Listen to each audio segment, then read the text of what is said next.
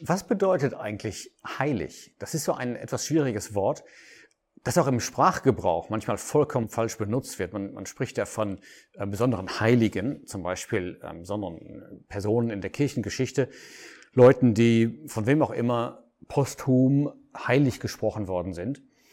Und das ist natürlich überhaupt nicht der Sinn in der Bibel. Aber was ist dann der Sinn? Es ist ja ein Wort, das sehr oft vorkommt in der Bibel. Ähm, heilig beziehungsweise Heiligkeit oder das Heilige äh, kommt über tausendmal vor in der Bibel. Und es ist auch ein, ein Wort, das ganz besonders benutzt wird in Verbindung mit Gott. Nur heilig, nur von dem Adjektiv heilig liest man, dass es dreimal hintereinander benutzt wird. Und zwar sowohl im Alten als auch im Neuen Testament. In Jesaja 6 steht heilig, heilig, heilig. Und diese Heiligkeit wird dadurch bestätigt, sie wird Gott zugeschrieben und dann im Neuen Testament in Offenbarung 4, da liest man auch wieder diesen Ausdruck heilig, heilig, heilig. Und das passiert mit keinem anderen Adjektiv, mit keiner anderen Eigenschaft Gottes. Es muss also schon wichtig sein und es betrifft Gott. Und deshalb müssen wir umso vorsichtiger sein, was wir unter diesem Wort verstehen oder was wir darüber sagen. Es fällt weiter auf, dass dieses Wort, und das, das trägt auch mit dazu bei, dass es so wichtig ist, das gut zu verstehen, dass das Wort heilig in bestimmten Verbindungen vorkommt, die ganz zentral sind für den Glauben. Der Herr Jesus wird nämlich selber erstmal das Heilige genannt vor seiner Geburt. Das Heilige, das geboren werden wird, soll Sohn Gottes heißen. Lukas 1, Vers 35. Aber dann legt auch Petrus dieses Bekenntnis ab in Johannes 6 und er sagt, Herr, zu wem sollten wir gehen? Du hast Worte ewigen Lebens. Und dann sagt er, du bist der Heilige Gottes. Der Jesus ist also der Heilige. Aber es wird auch benutzt, das Wort wird auch benutzt im Blick auf unsere Stellung. Gläubige werden als Heilige bezeichnet in der Bibel. Es kommt auch vor in Beziehung ähm, zu unserer Praxis, unserer Lebenspraxis das Alltagsleben. Da sagt Gott, seid heilig. Und wieder stellt sich die Frage, ja, was ist denn dann heilig genau? Und der Geist Gottes heißt auch heilig. Das Wort Gottes, die Bibel, ist die heilige Schrift. So kann man das nachlesen, zum Beispiel in ähm, 2 Timotheus 3. Da schreibt Paulus dem Timotheus, dass er von Kind auf die heiligen Schriften kannte. Damit meint er die Schriften des Alten Testaments. Sie sind heilig. Auch das Haus Gottes ist heilig. Ähm, Psalm 93 sagt, Heiligkeit äh, geziemt deinem Haus. Also wir merken, dieses Wort hat Auswirkungen auf sehr, sehr viele Bereiche der Wahrheit. Die Frage ist jetzt, wie kann man es definieren? Was ist die eigentliche Bedeutung, der eigentliche Sinn von heilig? Und ich finde in der Bibel eigentlich zwei, ähm, zwei Eigenschaften, zwei Verhaltensweisen oder zwei Kennzeichen, könnte man sagen, von Heiligkeit. Und das erste Kennzeichen ist das gute Lieben und das zweite Kennzeichen ist das böse Hassen. Ich möchte das jetzt jeweils ein wenig begründen. Nehmen wir mal das positive Kennzeichen, das Gute zu lieben. Und ich lese dazu einen Vers aus den Psalmen, und zwar aus Psalm 29. Und da steht, in Vers 2. Gebt dem Herrn die Herrlichkeit seines Namens, betet den Herrn an in heiliger Pracht. Da merkt man, dass Heiligkeit zu tun hat mit dieser Pracht des Hauses Gottes. Deshalb auch Heiligkeit geziemt deinem Haus. Die negative Seite findet man an vielen Stellen. Ich zitiere jetzt mal eine Stelle ähm, ganz besonders, und zwar aus ähm, Jesaja 10. Und dann merken wir, dass Heiligkeit etwas zu tun hat mit Licht und auch mit Gericht über Bösem. Jesaja 10, Vers 17.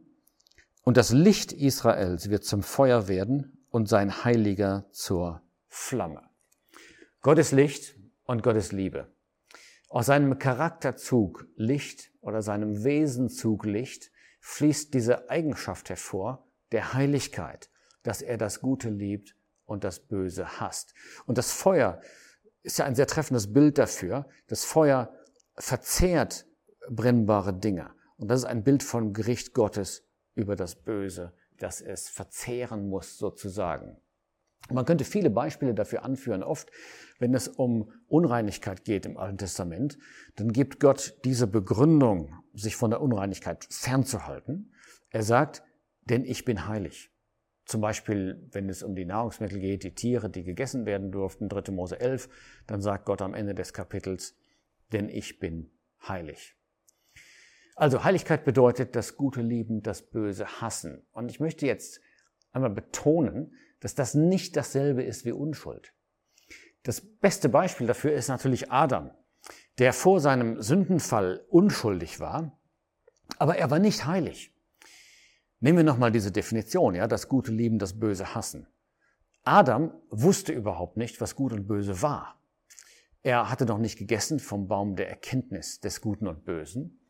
Folglich konnte er nicht das Gute lieben und das Böse hassen.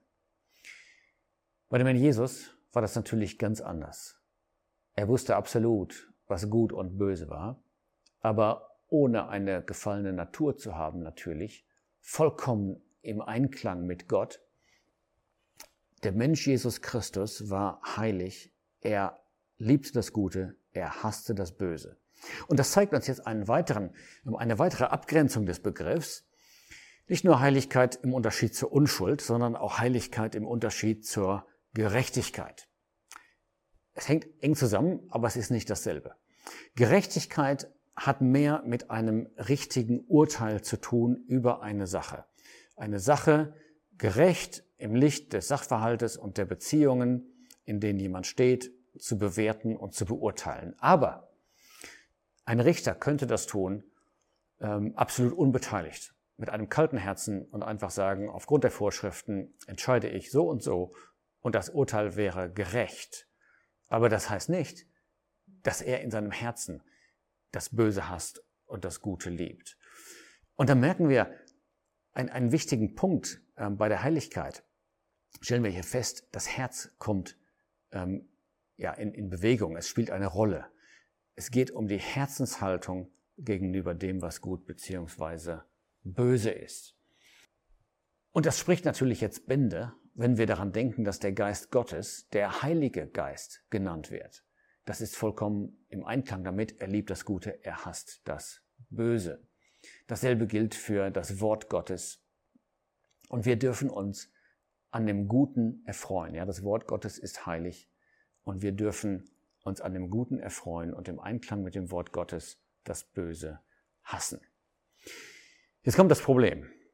Es gibt eine, ja, es gibt sicher viele, aber insbesondere eine falsche Definition von Heiligkeit, die ich einmal hervorheben möchte weil die in den letzten Jahren und vielleicht Jahrzehnten, ich habe das nicht genau zurückverfolgt, wann das angefangen hat, aber man kann in der Literatur bei verschiedenen evangelikalen Autoren diese Definition finden.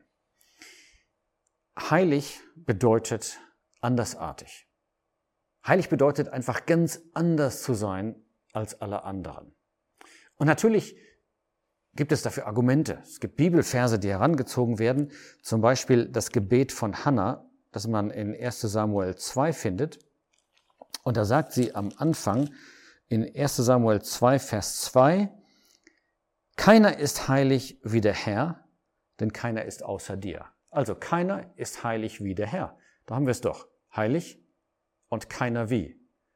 Und daraus folgert man, heilig bedeutet andersartig. In Wirklichkeit steht da aber nicht, ich, ich bin heilig, das heißt, ich bin anders als alle anderen, sondern es heißt, keiner ist so heilig wie Gott. Und man könnte da jede andere Eigenschaft Gottes einsetzen. Keiner ist so barmherzig wie Gott, keiner ist so gnädig wie Gott, keiner ist so gut wie Gott. Andersartig sein ist nicht dasselbe wie heilig sein. Ich gebe jetzt mal ein paar äh, menschliche Gegenbeispiele. Man denke nur einmal an Judas. Er war natürlich unter den zwölf Jüngern gerade derjenige, der vollkommen anders war als die anderen elf. Aber er war alles andere als heilig. Denken wir an Satan. Satan war natürlich in bestimmter Hinsicht anders als andere Engel. Aber er ist alles andere als heilig. Oder drittes Beispiel, man denke an den Antichristen. Ja, bei, bei ihm werden sich alle Menschen verwundern, weil er so anders ist, weil er so wunderbar reden kann, weil er die Menschen so hinter sich herziehen kann. Er ist anders als alle anderen, aber alles andere als heilig. Das ist wichtig, dass man merkt, wenn solch eine Definition kommt, dass das den Begriff im Grunde genommen aushöhlt. Es entleert den Begriff seiner Bedeutung. Und es müsste jetzt eigentlich schon klar sein, dass das sehr weitreichende Folgen hat. Ja, das betrifft unser Verständnis von Gott, unser Verständnis vom Heiligen Geist, unser Verständnis von dem, was es heißt, dass wir Heilige sind und heilig sein sollen. Übrigens, allein diese Aufforderung, seid heilig, macht auch schon klar, dass es gar nicht bedeuten kann, ja, Hauptsache, ihr seid ganz anders als andere. Wenn man die richtige Definition benutzt, macht es sofort Sinn, ja. Hasst das Böse, liebt das Gute. Damit kommen wir jetzt natürlich zu einer wichtigen, ganz praktischen Frage, die uns auch selber sehr direkt betrifft. Erstens, wie kann es sein, dass ein Gläubiger heilig genannt wird in der Bibel? Und zweitens, wie sollen wir umgehen mit der Aufforderung, dass wir heilig sein sollen in unserer Lebenspraxis? Und das ist genau das Thema, das wir im nächsten Video besprechen wollen, die Heiligung. Wie passiert Heiligung? Einmal ein für alle Mal. Und dann ganz wichtig, wie passiert Heiligung im Leben eines Gläubigen?